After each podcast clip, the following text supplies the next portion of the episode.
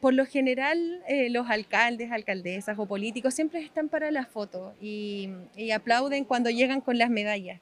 Y nosotros no queríamos ser igual que los mismos de siempre. Entonces, en ese sentido, lo que hicimos fue facilitarles el horario que ellos más les acomodara, considerando que son estudiantes también los días de, que, significa generar un deporte de alto rendimiento, o sea, practicar un deporte de alto rendimiento que fuera todos los días de manera muy disciplinada, en el horario que les convenga, y ahí estaban las... Eh, puertas de la piscina municipal abiertas para ellos para que pudieran competir. Pero sé que en nuestras familias están todos uniendo para poder lograr esto y estamos todos súper agradecidos. También agradecidos de, que la alcaldesa nos haya dado este establecimiento también porque estábamos entrenando en el mar antes y no, estamos súper súper eh, súper contentos nomás de que podamos hacer todo esto acá porque no sé, como le estaba contando, estábamos entrenando en el mar con el frío, con trajes de neopreno.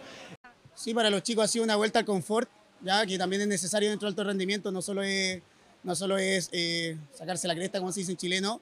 Eh, pero bueno, aquí llegamos en la mañana, le ponemos música a los chicos para que se, su reggaetón que les gusta a ellos o de repente alguna banda de alemana.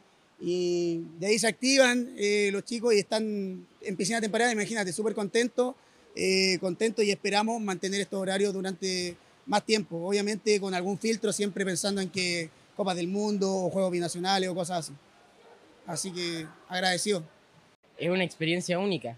Siento que voy a llegar cambiado de este viaje y que me va a ayudar mucho para mejorar en mi técnica, en todo lo que se trata de todos estos años que yo nadando. Mejorar, solo mejorar. Hago un llamado a, todos, a todos que, que, se den cuenta y se den el tiempo de, de ver y de asimilar lo que cuesta el ser un deportista aquí en Chile. Y no hablo solamente de natación, sino que todo el deporte que no hable de fútbol, porque hasta lo que yo sé como niña, el único deporte que es mono, pagado ¿sí? Eh, es el fútbol y uno tiene que ser muy profesional para que lo lleven a cabo también. Entonces hago un llamado a que se den el tiempo de buscar, de informarse y darse cuenta que no solamente el fútbol es un gran deporte, sino que hay muchos más como lo que es la natación.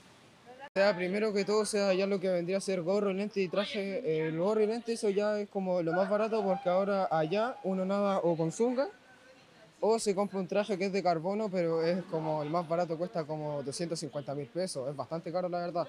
Después las aletas, las aletas que yo tengo cuesta, el par cuesta como 100 mil pesos. Es bastante caro el deporte y ya las aletas que mostró al principio mi profe, esas cuestan alrededor de 800 mil pesos. Entonces es un deporte muy caro que necesita harta, harta práctica.